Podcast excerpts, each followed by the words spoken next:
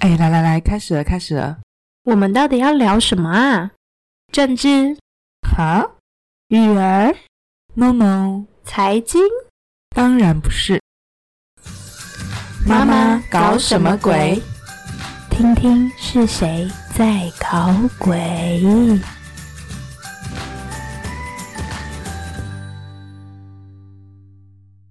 大家好，欢迎收听《妈妈搞什么鬼》。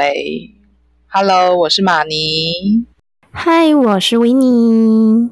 话说这阵子政府解封了，我想知道你多久没有去餐厅吃饭了呢？其实我已经好几个月没有出去吃过饭嘞。然后通常如果出门，就是匆匆忙忙的赶回家，就是为了吃饭。上个礼拜是因为我出去上课嘛，要上一整天，从早到晚，所以中间休息的午餐时间就是只能在外面吃，所以我终于开启了我这几个月以来第一次在外吃饭的那个旅程。而且好笑的是啊，正要吃饭的时候才发现，哎，我连口罩都忘记拿下来，太好笑了吧？已经戴口罩习惯到就是完全忘记吃饭要拿口罩这件事。我自己倒是从上上个礼拜开始享受一个人吃早餐的时光，觉得非常的爽快。所以你已经有早餐时间在外面吃过饭了？对，我觉得很享受。因为疫情之前，我就是很享受自己一个人，孩子们都上学，然后我自己一个人去享受好好一个人的早餐的时光，对我来说还蛮重要的。对你来说，就是你终于重新再开启那个独自一人的时光。没错，蓝色的大门又开启了。这一波疫情啊，影响台湾的生活蛮多的嘛。但说真的，就是全球已经被新冠状病毒的这个疫情影响了将近两年有了吧？对，那真的是改变了我们全球很多人的生活模式嘛。但其实我们节目好像一直都没有很正式的来聊过我们两个自己对疫情有哪些看法和感想啊。对啊，其实蛮多想法可以跟大家分享的。一直都没有聊，是因为有一部分原因是因为我们的生活就是在台湾嘛，但疫情就是离我们有一种好像近在眼前但又远在天边的感觉。一直到今年五月开始，就是台湾疫情变得比较严重升温了，还真正实实的好像在影响我们每个人的生活。那一直到现在，我发现疫苗似乎成了大部分人每天在讨论的话题。你自己有感受到身边的人都在讨论疫苗吗？有，尤其是长辈，长辈还蛮积极在跟我讨论这件事情的。哎，可是我身边反而是很多同学，就是每天会发这种消息，就是同同才的人、同辈的人呢。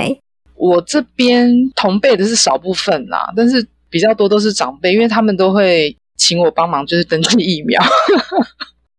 哦，所以你的困扰比较来自于老王。对，啦。但我们今天会突然聊到疫情这件事情啊，也是因为就是我们两个有一次在私下聊天啊，聊到就是我们自己生活中发生的这些事情啊，突然就觉得说，哎。是不是这件事情，我们也可以拿到台面上来跟大家一起讨论看看？除了就是很主流的这些意见之外啊，那我们自己听到更多元的声音有哪一些？对，其实要讨论这个议题，我个人觉得有点刺激，又有点紧张，因为你怕被大家攻击，因为就是大家对于某些议题还蛮敏感的。对，因为现在疫情这件事情好像就很容易牵扯到社会问题，也就是很容易牵扯到政治啊什么的，或是对立的一些想法。所以，我们今天也是鼓起勇气来跟大家聊聊，哎，我们自己有哪一些不一样的看法？但我首先想先从关于疫情到底代表着些什么。在主流的意见上面呐，疫情好像就是很严重的病毒，我们没有见过的病毒，很恐怖，所以我们要赶快解决这个问题，因为它影响我们全球人的可能经济啊，还有产生很多社会问题，或是情绪方面的问题。大部分人就会觉得我们要解决这个问题，然后赶快杀死病毒，对抗病毒。可是我们会觉得，如果我们从另外一个角度来看，它应该是有一些话要跟我们说，于是地球产生了这样的一个过程。他可能会跟你说：“Hello，我来喽。”那你自己认为啊，宇宙想要透过这场疫情为我们地球带来的讯息会是什么？我个人认为，疫情给我们的很多的提醒是回归到自己。哎，怎么说？你自己真的需要的是什么？你要面对的是什么？哦，你的意思是说，因为疫情的关系，我们很多时间都被迫得要居家防疫嘛，就是有很多时间是要回到家里面，可能是跟自己相处，或者是跟家人相处。对啊，就拿我自己来说，就是很深切的在体验这一切。哦，那我们等一下后面可以聊聊你到底学到什么。真的，那我自己就是会接触比较多关于身心灵的讯息嘛，那我们就会从不同的角度看待这件事情。我觉得病毒绝对不是来教会我们恐惧的，反而病毒是来教会我们什么是爱。因为在这场疫情之下，恐惧好像是大部分人第一时间会有的反应。我害怕死亡，或是我害怕生病，这好像是对我们来说很严重的一件事情。可是我们也可以看到，很多人面对疫情的反应，并不只是恐惧嘛。我们也可以看到很多爱的流动。就拿我最常见的，就是那时候疫情刚开始起来的时候，政府宣布要戴口罩的时候，其实还是有一部分的人常常会忘记戴口罩，就是以至于没办法进入一些大卖场啊，或是一些空间。那身边的一些不认识的路人，就立刻掏出他们的备用口罩，说：“这个给你。”我就觉得其实很感动，哎，就是大家分享的、给出去的都是爱。你没带没关系，我这个给你是新的。对，就是其实我们可以陆陆续续看到一些很代表性的人物，例如说之前贾永杰就因此而爆红嘛，因为他就是大家都在远离医院、远离病毒的时候，他反而在想说，那他能做的是什么？他在他有限的能力里面，他能做些什么事情？因为他的举动其实反而感染了更多人，让我们每个人都觉得有一个很不一样的感受，然后是充满着感动和爱的。然后那份力量反而是成为支持人心的力量，这也是他之所以可以爆红的原因嘛。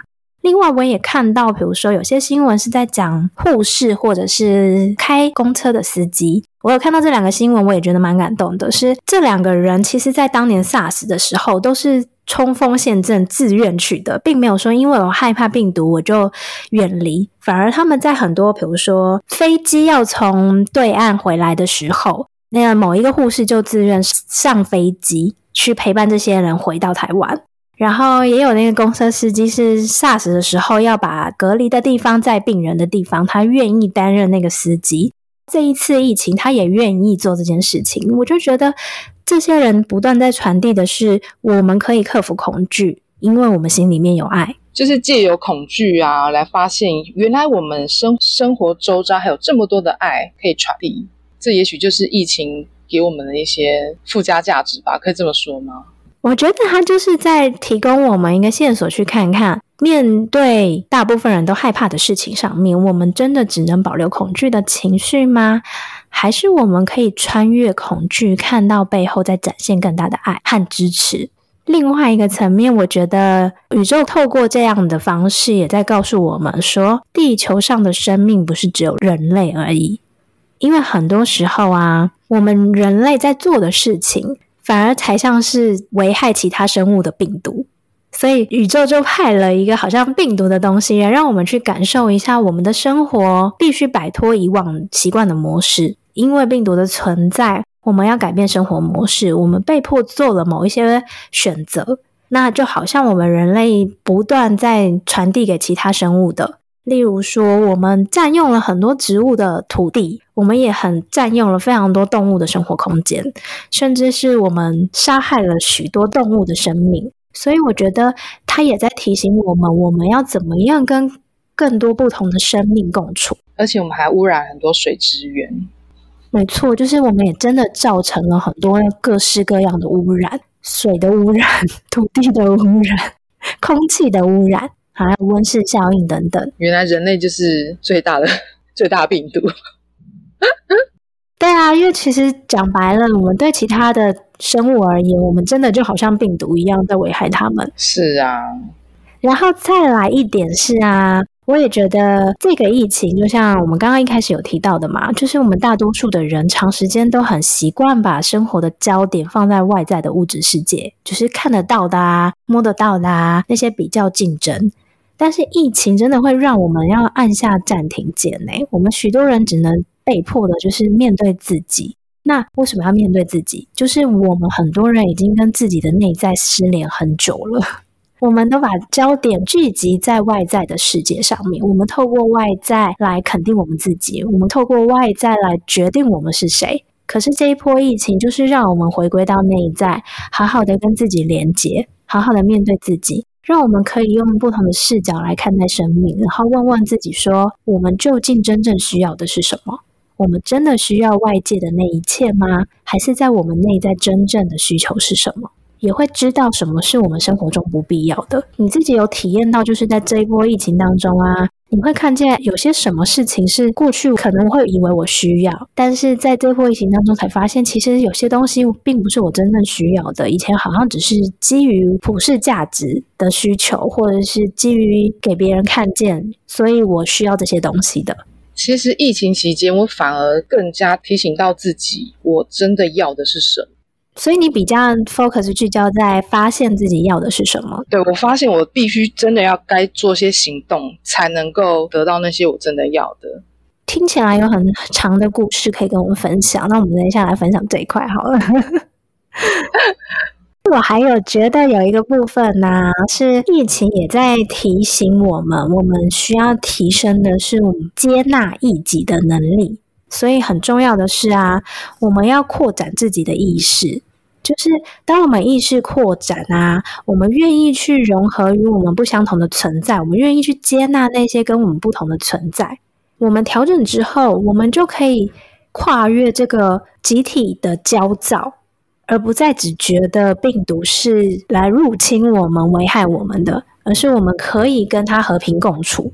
这就好像，当我们可以在生活当中包容和接纳更多不同的声音和多元的状态的时候，我们就可以同时的与病毒共处，而不是在只是把它向外推。当我们真的能跟病毒共处的时候，自然的就不会觉得这件事情是值得恐惧的。我觉得一开始做其实没有那么容易，毕竟一般来说，我们对于病毒啊，都嘛是一种害怕的心态，因为害怕被染病啊，或者什么的。应该大家第一个想法都是这个，很难再再往下看，说疫情背后要教的是什么？也许这次疫情还会给我们其他的启发。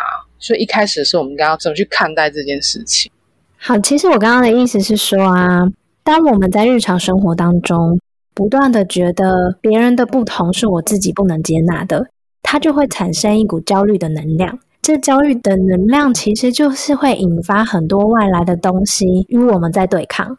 其实这样的观点也只是在说，病毒就是一种外来的能量，它不是我们过去熟知的，也不是我们人体过去可以应对的。于是我们就得要跟它产生对立，然后我们对病毒的感受就有更多的焦虑。可是实际上，那是过去我们自己许许多多的焦虑引发来的。我们自己在外在的层面创造了许多我们不能接纳，我们得要跟他对立，我不能接受这件事情，我不愿意包容，以至于我们每天有各式各样的焦虑和对立，以至于引发了这样的能量。我觉得他也是反过头来在提醒我们说，我们自己在日常生活当中，我们是怎么样在评判我们生命当中的人事物的？我们是不是都用批判、指责或是不够的角度看待这些事情？还是我们可以回到那个刚刚所说的爱，我们用爱去看待每一个与我们不同的人事物。可以啊，我认同这个想法。趁这个时间，可以回头看一下自己曾经过往造成哪些对立。好哦，那我们就继续吧。谢谢，谢谢，谢谢大家。我觉得我还想说一点，就是。其实面对病毒的时候，我们人人真的都是平等的，并不会因为过去我们就是大众价值观的那些价值感来决定了一个人的高低，并不会因为金钱啊、身份啊、地位等等啊，就决定哦你高我低，所以你会得病毒，我不会。没有，在病毒面前，人人都是真的都是平等的。然后唯一不平等状态就是你自己过去如何照顾好你自己，你有多少抵抗力嘛？所以，他其实也在告诉我们说，互相指责是真的没有办法度过难关的。我们真的需要的是学会团结合作、互助合作。重要的是要明白，我们所有的人都是一体的，而没有分离的状态。所以我觉得病毒是来教会我们整体的意识，因为我们大多时候已经太习惯你和我是不同的，你和我是分离的，我在不断的分你我他。没有人觉得，其实发生在你身上的事情，就代表发生在我身上的一事情。在灵性的观点里面，就所有万物都是一体的，是从一体之中分出来的，不是有你我的区别。所以，当我们看到别人身上的，其实同样都是发生在我们身上的。我觉得病毒就是来教会我们要摆脱这个分离的意识，回到一体的感受，我们才能感觉到什么是完整。就像，其实我觉得台湾就是一个很团结的团体。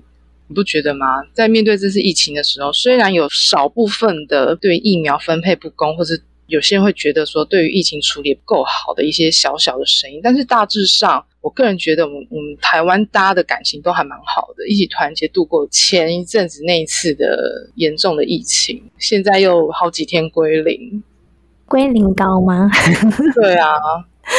归零啊！我觉得应该是这样说。我们现在就是一个地球村，其实我们真的所有人都是一体的。它并不会因为这个国家控制了疫情，然后大家就没事了。所以其实它真的是在教会我们，所有的国家都是要互助合作的，不是分你我这个国家，也不是我们要对立，而是我们如何共享资源。知道唯有每个人都好，自己才有可能好。像是我们也接受很多国家的一些捐赠的疫苗啊，还有在去年我们也帮助很多国家捐赠一些口罩啊什么的，这也算是一种大家互助的概念吧。嗯，我们也要从。其他国家严重疫情的国家，面对疫情时候的处置啊，还有状况啊，我们也是从那些消息当中学会。诶，当我们自己面对疫情比较严重的时候，我们可以如何应变？所以，其实这一切都是环环相扣的。对，我突然想到一件事情啊，就是我之前呢有陪小孩子去科博馆看了一个关于海洋生态的影片，然后有一个部分其实让我非常的惊讶哦。就是小时候，我们可能都只学到说植物、树木会行光合作用，然后就来帮我们制造氧气。但我却不知道说，哎，我们呼吸的氧气有一部分其实是来自于海洋，哎，是靠着海洋中的浮游生物转换而来的。但是如果当我们大量的破坏了海洋的平衡啊，造成温室效应啊、环境污染等等的，以至于海洋中其实现在有很多的藻类都大量的死亡。那浮游生物没有这些藻类，它们也就慢慢的失去它们的食物。你觉得会发生什么事？我们就会缺氧而死。对，就变成可以提供我们氧气的有一部分是被我们自己破坏掉的，这就是一个恶性循环。这也是我们自己创造的地球现状。人类到底在干嘛？我都要生气了。对，所以我觉得就是疫情，它也在提醒着我们，我们要如何对待我们所生存的地球，减少多余的垃圾资源再利用。所以这个部分，你平常有做到吗？有啊，你都如何做的呢？老师，我有。老师，我的塑胶袋都会洗过，重新清洗，然后再晒太阳，再重新利用哦。真的吗？嗯，这是我教你的吗？对。为什么声音要变成小学生的声音？我也不知道你在演哪一出戏。就我们都可以真的思考看看，我们能如何做，是可以好好维系我们所存在的地方。那不是只是为了别人，很多时候就是回归到我们自己身上。我们做的所有事情，最终都会回归到我们自己身上。我还要想到一件事情哎，我觉得大部分的人会不会不知道，就是像我们一般喝的那个药水，小朋友喝的那些药水，如果没喝完要丢掉的话，不可以直接倒到水龙头里面，因为它还会造成环境的污染，就是它是药。呃，我知道要用那个报纸或卫生纸吸收了之后，把它丢进垃圾桶。很好，就是这样没有错，不要直接投入到那个水沟里面。家里的什么马桶那些的，它就会直接污染到我们的水。但我觉得那都是后面的事情诶，真正的成因应该出于我们不要那么习惯于生病就一定要拿到药，因为很多时候会发现我们家里真的堆积了非常多的药，都是没有用到的，而且没吃完。对，所以有时候我们去看病，如果这件事情我们已经检查出来了，并不一定需要靠药克服，而是回头要相信我们身体的自愈力。我觉得疫情也在提醒我们一件事情：我们大家真的太依靠外在的事物来协助我们自己，我们没有真的相信自己是有力量的，我们的身体是有康复力的，于是我们才会有这么多的恐惧。就像是啊。这一波疫情一开始，很多人不是是因为宗教聚集，然后而密集感染的吗？那其实对宗教的依赖也是一种向外的依赖，因为我们没有真的相信我们自己内在的神性，所以我们需要依赖一个外在的依靠，一个团聚凝聚的力量，我才会觉得自己是有力量的。所以疫情其实也是回头来提醒我们，相信自己内在的力量，所有的一切答案都在我们里面。所有一切的疗愈也都在我们自己里面。我记得那时候韩国在疫情爆发的最严重的时候，是因为他们一个宗教的集会，而且他们爆发了几次都是因为同样那个宗教的集会引起的。我个人是觉得说，当疫情爆发的时候，大家都人心惶惶的，但是他们都会迫切于寻求外来的精神的支柱。我觉得这还蛮奇怪的，就是当你人很慌的时候，你应该是要先安慰自己，就是你要先稳住自己，而不是说我只要向外求的那个东西，我就会拥有力量，我就不会被传染，我就会得到保护。我也觉得疫情这样子，各国都一波一波，然后看似没有尽头，现在好像只能靠着疫苗在控制。也是一直在告诉我们大家说，是不是有些东西我们一直没有从疫情和病毒当中学会，以至于它一直不断的、不断的发生，来提醒我们：哎，真的要向内看，真的不要向外求，真的要回归到自己身上。是，的确是这样。当我们没有处理好自己的时候，你就会一直觉得外面所有的事情都会影响到我自己。对我们想要如如不动。不被外在影响，那就只有回归到自己身上，知道如何把自己留在爱中，我们才会拥有稳定的心，才会有更多的能量去应对外在所有发生的一切。在每天聚焦于外的忙碌生活中，你有多久没听听自己内心的声音了？你想认识自己，与自己真诚的沟通吗？你想探寻自己人生的更多可能吗？你想深入内心与自己的过去和解吗？你是否知道，我们生命此刻的状态早已写好剧本，埋藏在潜意识之中，只是自己没有发觉而已。潜意识中的信念决定了我们的行为，而行为又会决定生命的方向。因此，命运是掌握在自己的一念之间。想要翻转人生，就要从根源着手，挖掘内心深处的限制性信念，解锁潜意识的密码，才有机会创造属于你的理想生活。我是维尼，因为经历了离婚，踏上了自我疗愈的旅程，透过各种心灵的探索。看见自己灵魂的本质，也找回了真实的自我。因此，在我疗愈并照顾好自己之后，想要陪着更多人找回心灵安放的力量，我擅长使用心灵投射牌卡，带领您走一趟潜意识之旅。我会用真实反映内心的欧卡，以及排除灵魂蓝图的原型卡，陪着你透过自己的潜意识视角。觉察生命现状的成因，中断旧有的模式，找回自己的内在力量。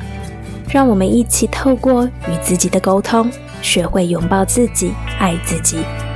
如果你准备好要面对自己，开启一趟向内在探索的旅程，欢迎到我的 Facebook 粉丝专业观看更详细的牌卡咨询服务内容。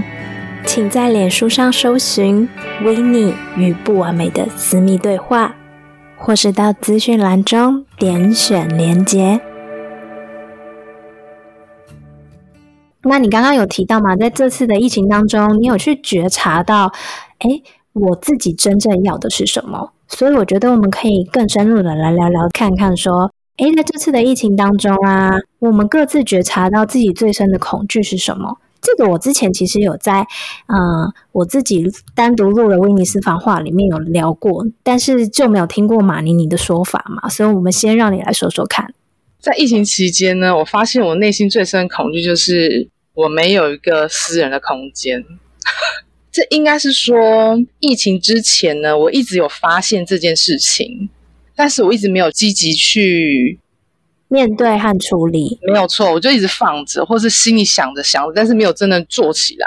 但是疫情期间呢，那两三个月，一家大概六口，你要公婆、小孩、老公，就是大家挤在一起的时候，我内心那个想要拥有自己空间的渴望，整整放大了一万倍。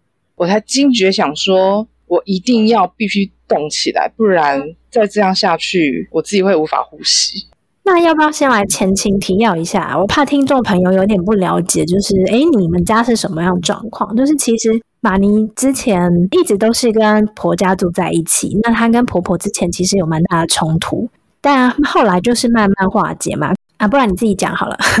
好，前情提要就是，呃，如果大家有听过我们第一集的分享的话，可以知道刚开始结婚的时候，其实跟婆婆处的非常的辛苦，就是非常非常的辛苦，很多的冲突啊，还有内心的非常的压力非常大到爆表。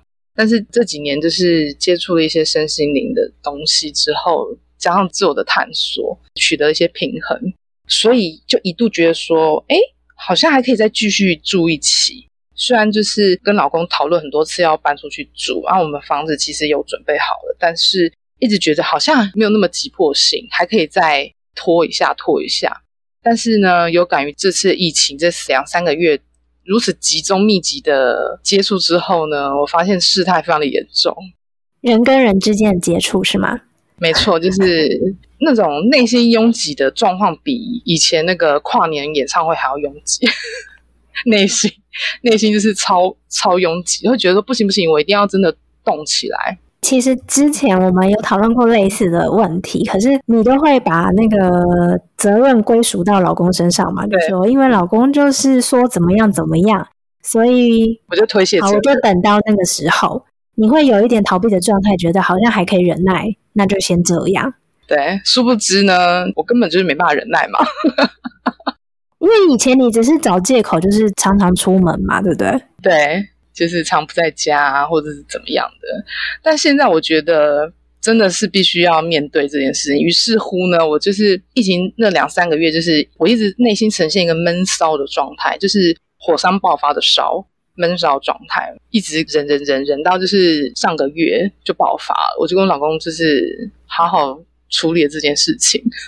所以你会觉得疫情是来教会你面对真实内心的声音，对，而不是把力量就是归咎到别人身上，然后把责任归咎到别人身上。他在提醒你说，所有的你要的只有你自己能让它发生。对，而且我除了就是推卸责任给老公之外，我一直以为我没有这个能力去做这个决定，或者是有点怀疑我自己是不是真的可以做得到。但是在上个月火山爆发，真的终于爆发成功之后，才发现哦，原来我真的做得到，而且没有想象中这么难。就是所有的困难都是在你想象里面嘛？你以前都会觉得哦，可是这样的话，老公会觉得怎么样，或是他会太辛苦，或是因为什么钱的原因，如何如何？对，都那边东什么原因西什么原因的，就是会为自己找很多理由。于是我自己不用站出来面对。没想到我才是自己最大的绊脚石。哦，你不知道吗？我们人生困住自己的永远都是自己，没有别人。对，但我就是先把那颗石头踢破了。那你现在有什么样的体验吗？觉得早不做晚不做，迟早都要做。但是你做了之后，你有觉得心情上面或体验上面有什么样不同的心态吗？轻松很多，就是发现就是没有想象中这么难，自己想的太复杂了。我自己之前聊过吧，但我稍微讲一下，就是其实，在疫情当中，我觉得它对我们最好的帮助，就是让我们回头觉察我们自己，跟我们自己有一些连接，去看看面对疫情，我们真正深层的恐惧是什么。比如说，有些人会恐惧时间呐，哎，我如果得到疫情要被隔离了。那那些时间怎么办？就是我可能浪费了这么多时间，或是这些时间我要干什么？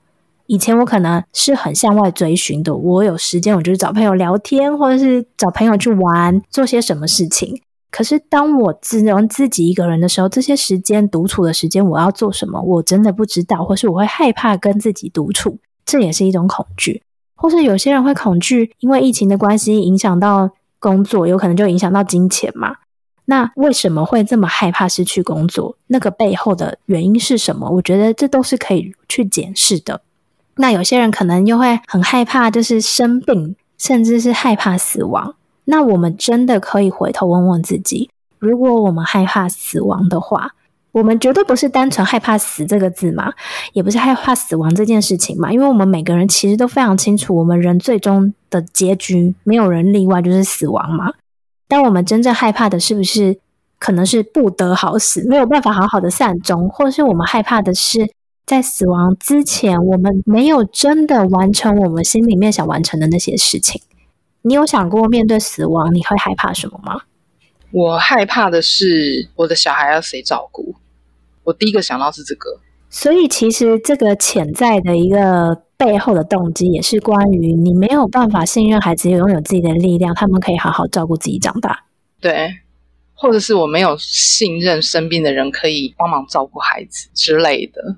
我觉得这个跟我有点类似，就是我其实想到疫情啊，我并没有害怕，就是染病了会死亡，或者是呃身体很很严重的不健康，因为我就觉得我好像过去其实也做了蛮多努力，觉得我自己会把自己的健康照顾好，我也不觉得自己会是得到重病的那那一群人，但是我就发现我会担心的一件事情是，如果在疫情当中需要隔离。那如果我女儿得要跟我分开隔离，比如说她一个人要得要在病房的时候，不是担心她的起居，我是担心她心理的状态，会觉得一个人要在陌生的地方被安置，或者是面对不认识的人，他要一个人，然后又不能见到熟悉的家人，或是见到我妈妈嘛？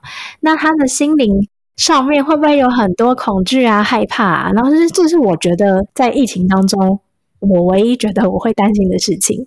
然后我就回头问我自己说：“诶，那这个担心是来自于什么？”我就发现，诶，某个程度，即便我已经相信我女儿可以照顾好自己什么，可是，在底层我还是有一个部分会担心，在心灵上面，她没有办法好好的保护好自己，或是照顾好自己。然后我就开始转念，就觉得，诶，好像这件事情也没有那么恐惧了。所以。面对疫情，我好像那些恐惧就慢慢的在深入思考之后，就觉得，哎，好像也没有什么东西是我觉得很害怕的了。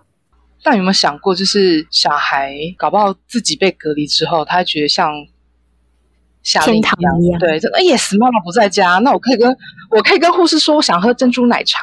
对，我后来就是转念想说，哎，对啊，我怎么没有相信他？说不定他可以把自己照顾的超好的啊。然后我也觉得人间天堂可以跟他分开那么久之类的。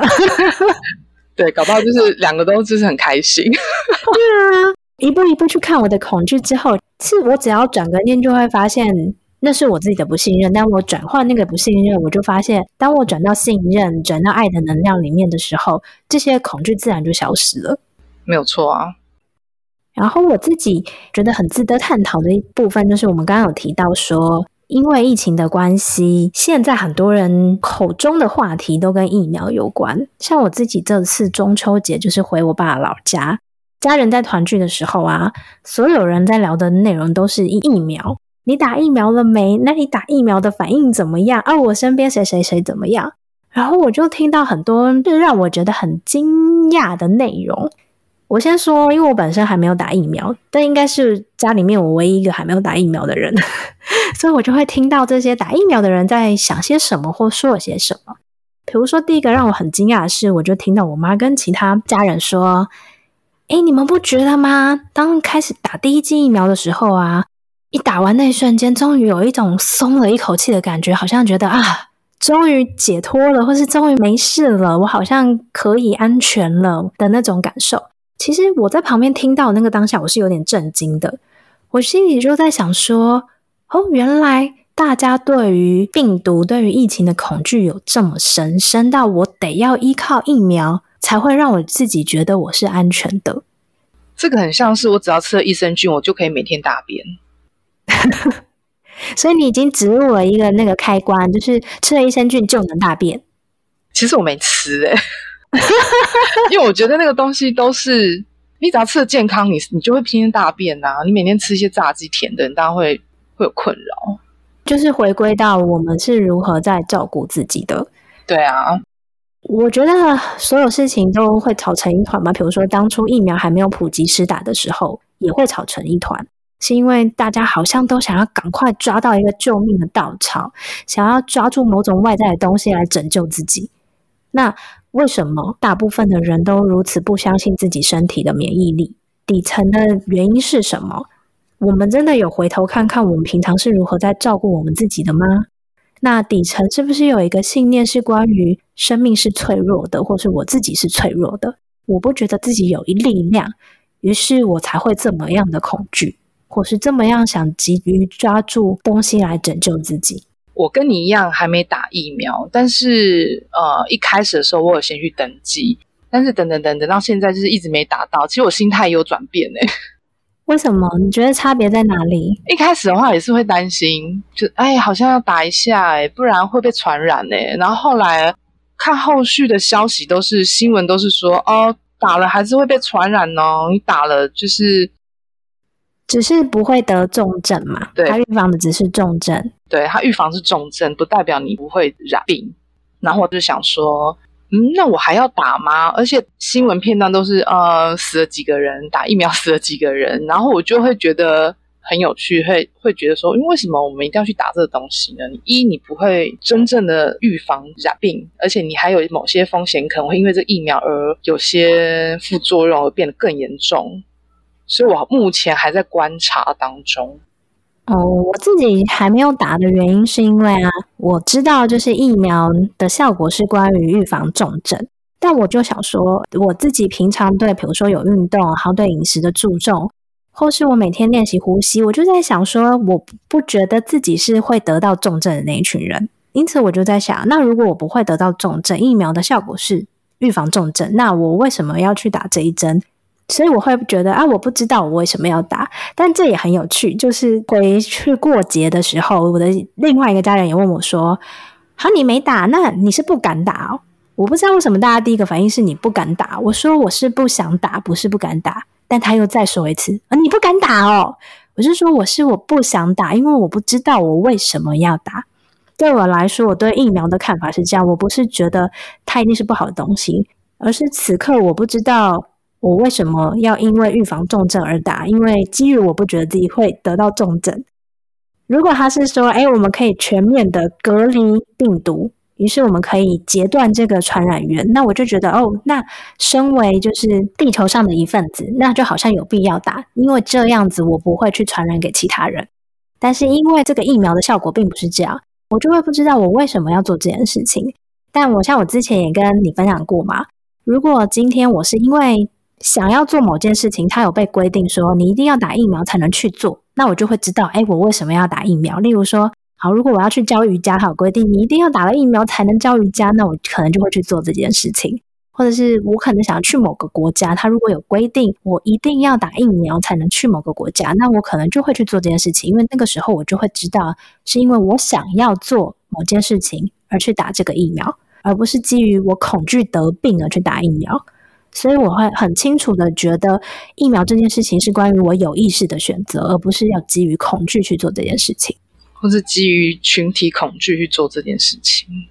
对啊，因为我要再讲另外一个家人就很有趣，我就听到呃另外一个人说，哎，你知道那谁谁谁去打疫苗的时候很夸张吗？他就讲他老婆，他说他很夸张诶，他早上还写写了一堆那个什么银行啊、保险啊、女儿啊什么什么的密码啊等等给我，因为他其实去打疫苗的时候怕的要死，他担心自己会死掉，所以他就做了这件事情。我听的时候觉得这件事情既有趣但又吊诡。为什么我们怕的要死，还是会去做这件事情？那背后的动机究竟是什么？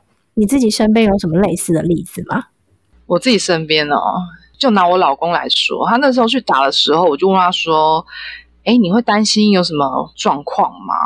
然后老公就一副没事啊，有什么好担心的？这不有什么问题？就他就去打了。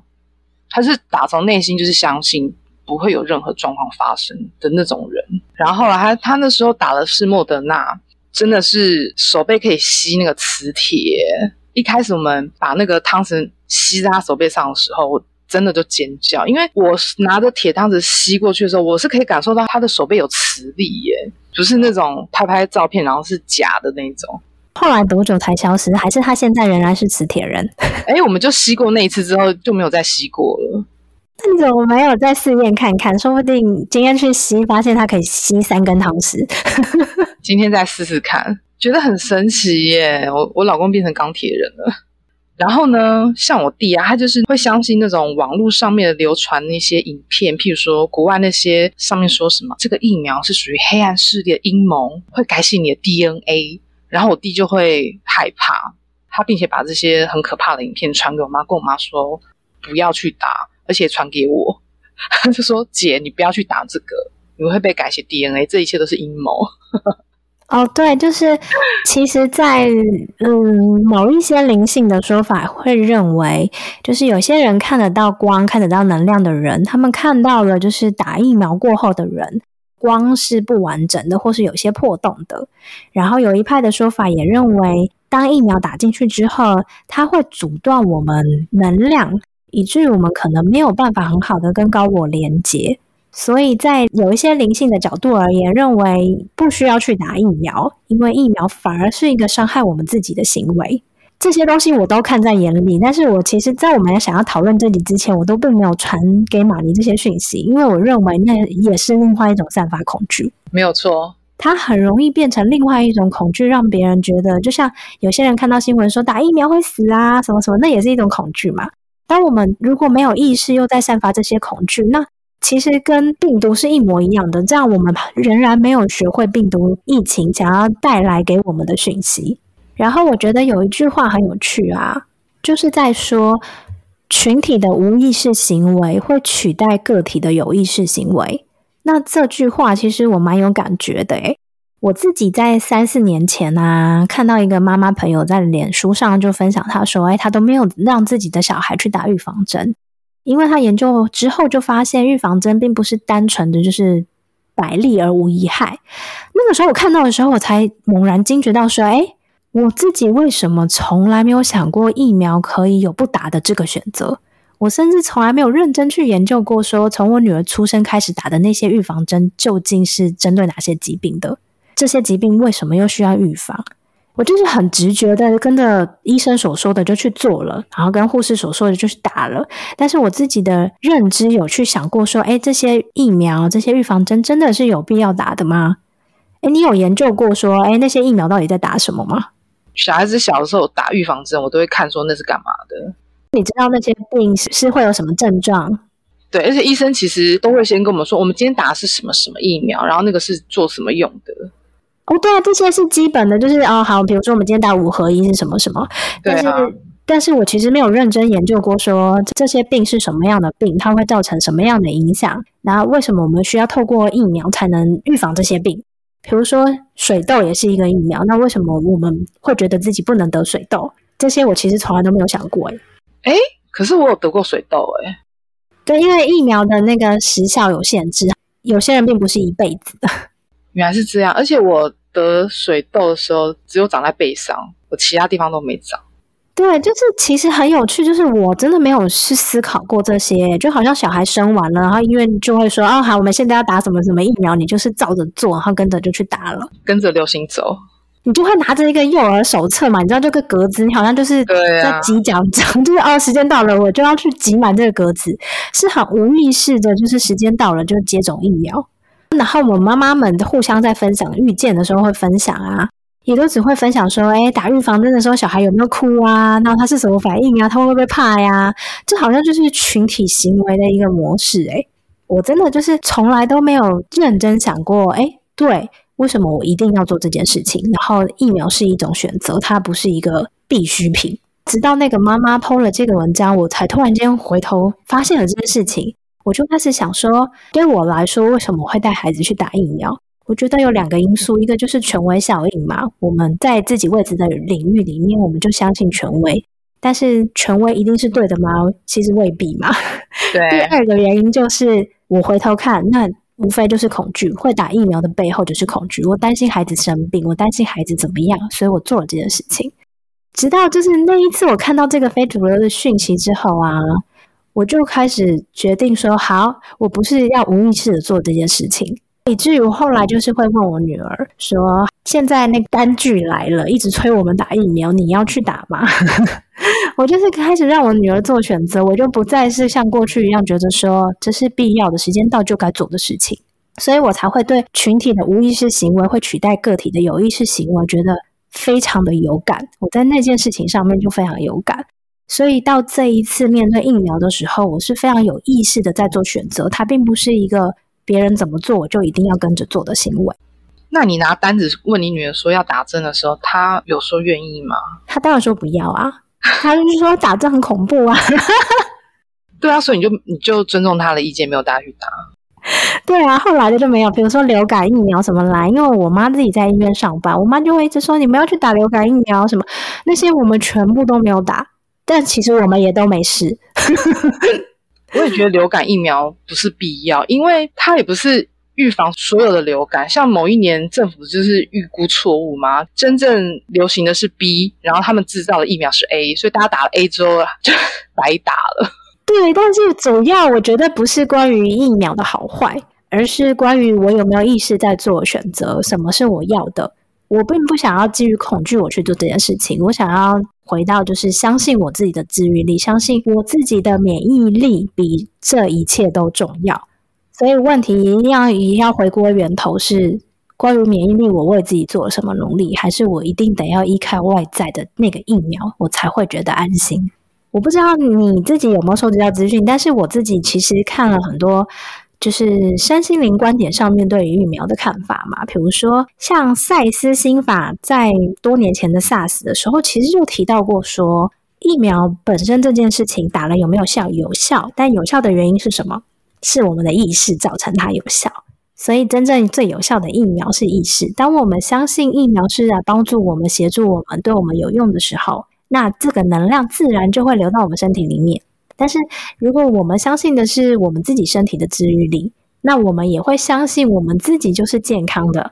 于是，真正最有效的疫苗叫做意念的疫苗。那你自己有看到什么其他的观点是你认同的吗？像是我之前在那个巴夏社团有看到有人跟巴夏问说打疫苗这件事情，然后巴夏就回答说，疫苗呢，它只是一个过程，因为呢，它涉及。和你的信念系统取得连接的历程，请找到那一些可能是负面或基于恐惧的信念，然后放掉它，就跟维尼讲的一样。这样呢，能让自己更清晰的辨别，经由同步性来到的选择，哪些是更和你真正是谁更对齐。好，他的意思其实就是说，当你知道你自己真的是谁的时候，你就会做出属于你的选择嘛。对我们不要带着负面或恐惧的信念去做这些事情，就像是也有一些身心灵的朋友，他们就有说，其实你打疫苗的时候，如果你今天带着恐惧，那你就不要去打，因为你带恐惧去打，你就是还带着恐惧回来啊，你并不是因为你打了之后你就不恐惧。那我们就是感谢这个疫苗的发明，也许它出自于爱。也许他那时候制造疫苗的时候，他是出于爱，我要拯救这个世界，我要让大家得到更多的帮助，于是他开始制造疫苗。我们撇开那些什么阴谋论或者巴拉巴拉巴拉之类的，我们就单纯相信这些疫苗是出于爱。我们打的时候，我们就感激他，感激他让我们多一层保护或是什么之类的。嗯，就是殊途同归嘛，在不带恐惧出发的身心灵观点里面，都认为。我们的意念，我们的意识，就创造了我们的实相。于是，打疫苗和不打疫苗都不是重点，是我们注入了什么样的思想在这个疫苗当中。所以，如果我们去打了疫苗，我们就抱着感恩的心，感谢这些医护人员花了那么多时间，花了这么多力气做这些事情，也感谢这么多人花钱购买这个东西。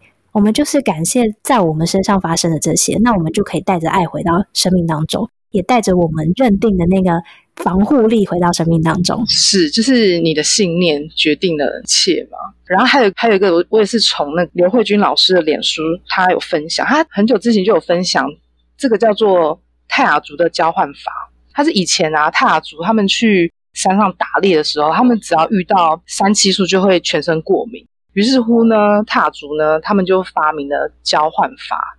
就是他们每次要去山上打猎之前呢，他就会说三七树是马尼，马尼是三七树。自从他们发明了这个交换法之后，他们上山打猎就再也过敏。然后呢，我们可以运用这个套用在我们打疫苗的模式，就是回到所有的万物都是一体的。但你刚刚讲的这个啊，很有趣，就是我最近刚看完的一本书，叫做《所有相遇都是灵魂的思念》。它是讲述一个女孩去到西藏寻找回自己的过程。那她描述了非常多西藏人藏人会做的事情，因为藏人大家知道，就是他们有藏传佛教之类的，所以他们所有人都会去佛神前面做很多的大礼拜。他也讲到这个叫做字体交换，他也是讲说我是什么，什么是我。所以其实藏人也有这样子的做法，然后来安慰自己、疗愈自己的。那个方式完整的方式是说，我们在打疫苗之前呢，可以好好的深呼吸三次。然后你要在打之前呢，譬如说你今天打的是 A Z，就可以说 A Z 是马尼，马尼是 A Z，说三遍。它可以对抵消一些你打完疫苗会有一些不舒服的感觉。可是如果你相信打的疫苗是对你带来的是好的，我觉得应该也不会有不舒服的状况啊。就是疫苗，如果是来有利于自己的、有益于自己的，如果你感觉到不舒服，我反而觉得应该回头查看一下你自己的信念是什么。你是不是内在还有许多不信任和恐惧，以至于创造了你自己不舒服的感受？很害怕的说我是 A Z，A Z 是我，然后更不舒服。所以其实应该是说，那个所有生命当中让我们不舒服的状态，都是让我们回头可以检视自己的。即便是透过疫苗，这也是一个过程啊，它也是一个很好观察自己的过程。哦，还有突然想到一件事情，就是我身边有些长辈啊，他们是属于吵着要打，因为很怕得重症，很怕被感染，然后呢又很害怕，就是打了之后会有严重副作用。于是乎呢，那个时候就一直交代我要帮他预约打疫苗的地方是要有送那个退烧药的医院。然后他自己就买了很多的书跑，就是放在家里面，以备就是不时之需。那后来他们自己打完之后都有不舒服的状态吗？没有。那他可能可能内心真的深深相信疫苗是来拯救他们的，也有可能是因为新闻节目就是一直在报道这些比较负面，或不是说负面，就是一些太多这这类型的报道，所以导致就是大家都很恐慌。因为新闻要够耸动才会有人看嘛，所以搞得大家就是非常的人心惶惶。对啊，所以其实他也是来教会我们如何去分辨生活当中的所有讯息是夹带恐惧的讯息还是爱的讯息。那我们的焦点要放在哪里？这也都是我们可以去做的选择。这就是一种练习。哦，没错，还有一些讯息我也觉得蛮妙的，就是前一阵子新闻呐，他说全球防疫排名，全球的哦。它是以国家接种的比率来排名，所以呢，就算台湾就这几天都是加零很多天，但是因为我们的接种率比其他国家还要低，所以我们排到很后面。我觉得这个新闻蛮有趣的。而且你是不是还有说，你看到一些新闻是关于对立的，就是啊，我现在开始就是认为打疫苗才是对的，或是不打疫苗才是对的。然后如果你不打疫苗，我就怎么样？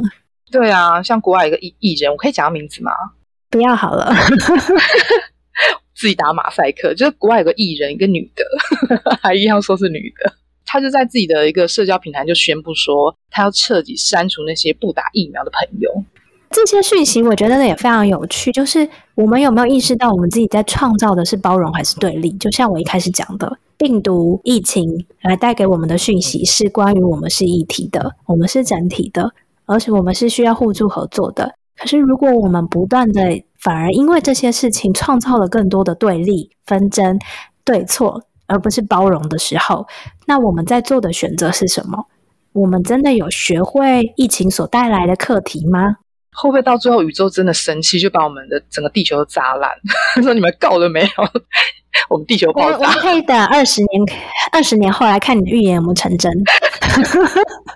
还有一个韩国艺人啊，他不是公开说他反疫苗吗？然后被全国抨击。对，就是我们能不能在生活当中更有意识的去看到，我们对其他意见是包容，还是我们只想要接纳跟我们自己相同的意见，我们才认为那叫做议题？还是我们会不会讲完这一集之后就被大家抨击？没关系，我们一样二十年后来看看我们 我们地球会爆炸。体无完肤。好啦，那其实我们会做这集节目的出发点呢、其实并不是要大家说一定要选边站，或是争论就是施打疫苗这件事情到底是对还是错的，嗯，而是想要邀请大家在这场疫情当中仍然保有觉知，是带着放大镜来检视自己的心念，把自己从无意识的行为转变成有意识的行为。那么，无论你做的选择是什么，我觉得它都不是好或坏，它就只是符合你的自由意志而做出的决定。对那我们人跟其他动物不同的最大主因就是我们拥有自由意志嘛。所以，当我们能清楚自己为何而做选择的时候，我觉得它就是一种对自己的重视和尊重。那我们自然也会愿意包容和尊重其他人的选择。因为我们每个人的选择都是最适合自己的，但是我们的选择不见得是适合对方的啊，何必就是造成对立呢？那大家有没有想过，当群体的意识变成主流之后，我们依然会坚持吗？或者是我们自己坚持的是什么？当大部分的人啊，因为疫情开始对于安全的恐惧，或是有些生存的恐惧之外，当然像我自己啦，是因为真正严严重意识到自我空间不足的恐惧，这些恐惧好像让我们失去了一些思考方向，让大家一起走向好像只有打疫苗才是唯一得救方案。但是呢，我自己发现，对于自我空间的不足的困扰，其实真的困扰很多年了。在这疫情期间，完全提醒我，并且更用力的把我摇醒，告诉我不能再这样拖下去，真的是应该做些什么。这些念头已经不是只要我打了疫苗之后我就能拥有自我足够的空间，而是我必须真的做改变些什么，才能离我内心最重要的东西更近。这个是我整个疫情期间的心得。所以对你来说，疫情的过程当中，主教的焦点其实已经不是关心在疫苗这件事情上面了，而是去发掘自己内在真正的需求是什么。对，嗯，然后找到它，然后让你知道未来更清楚的是你要突破的是什么。没有错。好哦，那我们今天就聊到这边啦。欢迎大家到我们脸书的私密社团，名字叫做“妈妈搞什么鬼”，找我们一起聊天，或是聊聊你对疫情啊有什么想法，或是你在疫情当中你发现了什么。或者是大家可以跟我们分享一些因为疫情的改变啊，改变您什么生活习惯、消费习惯，或是一些投资的方式，也可以告诉我们，跟我们分享一下。如果呢，大家喜欢我们的节目，想要给我们更多实质的鼓励的话，也欢迎大家给我们一些小额的赞助哦。连接方式呢，也在下面的资讯栏上都会有放哦。对，赞助的方式其实非常简单多元，可以有很多付款的方式，所以请大家多多益善喽。另外呢，请大家帮我们到 Apple Podcast 帮我们打新评分。留言给我们，让我们知道你们更多的想法和给我们更多的回馈，因为你们的回馈就是我们最好的动力。我们会制作更多你们想听的节目。最后，我们感谢你们的收听喽，下次再见喽！拜拜拜拜。哎，那你有没有想过，接下来在什么情况下啊，你就会马上去打疫苗啊？如果副作用是打了会有大捏捏的话，我愿意，然后我再追加三剂。那如果只是内内变大，但下面会很干，还是可以吗？不，我没办法当干妹妹。